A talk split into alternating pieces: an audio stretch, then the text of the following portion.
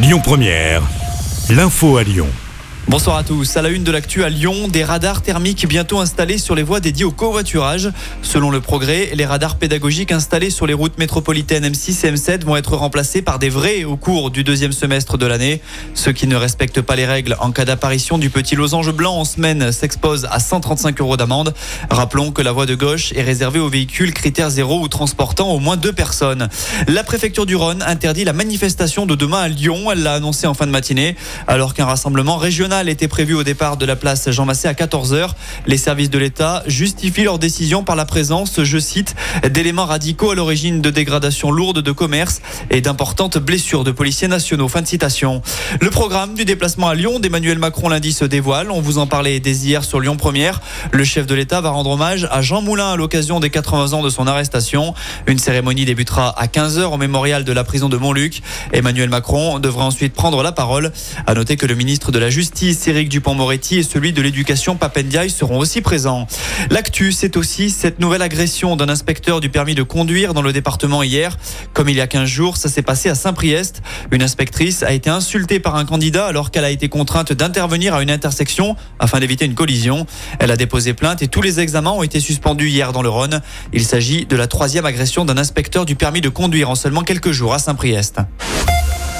On passe au programme sport du week-end. En rugby, le Loup accueille Perpignan à 17h demain. En basket, Lasvel recevra Limoges à 17h le dimanche. Cinq minutes plus tard, le coup d'envoi d'OL Montpellier sera donné au Groupama Stadium.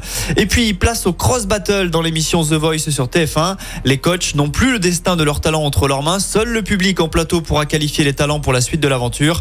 Demain soir, on suivra la performance de notre lyonnaise Méa. Pour cette épreuve, Méa sera en duo avec Prichia. Les deux jeunes femmes avaient créé la sensation lors des battles. Pour la première fois dans l'histoire de The Voice, les candidates avaient demandé à poursuivre l'aventure ensemble en duo. Avant les cross battles, Méa nous parle de sa complicité avec Prichia. Tout de suite, il y a eu une très belle alchimie. Elle, euh, voilà, elle est très dans, dans l'arrangement des chansons, dans la composition. C'est un peu une geek euh, sur les ordinateurs, prendre en main tout ce qui est euh, orchestration, etc. Moi, je vais plutôt être sur l'aspect mise en scène. Donc en fait, on arrive à bien se répartir les tâches et puis on s'est rendu compte aussi que vocalement, nos voix se marient très très bien puisque elle, elle a une voix un petit peu plus grave et moi un petit peu plus aiguë. Donc pour tout ce qui est harmonie, polyphonie, c'est parfait. C'est vraiment le terme presque d'âme sœur, je dirais, la partie du puzzle qui me manquait en fait. Et, pour elle, c'est pareil. Euh, et, on est deux énergies qui se complètent. Elle, elle a plutôt une énergie terrienne et moi une énergie aérienne. Et ensemble, on se trouve beaucoup plus fort. Et on suivra leur performance demain soir sur TF1 à partir de 21h10. Écoutez votre radio Lyon Première en direct sur l'application Lyon Première, lyonpremière.fr et bien sûr à Lyon sur 90.2 FM et en DAB+. Lyon Première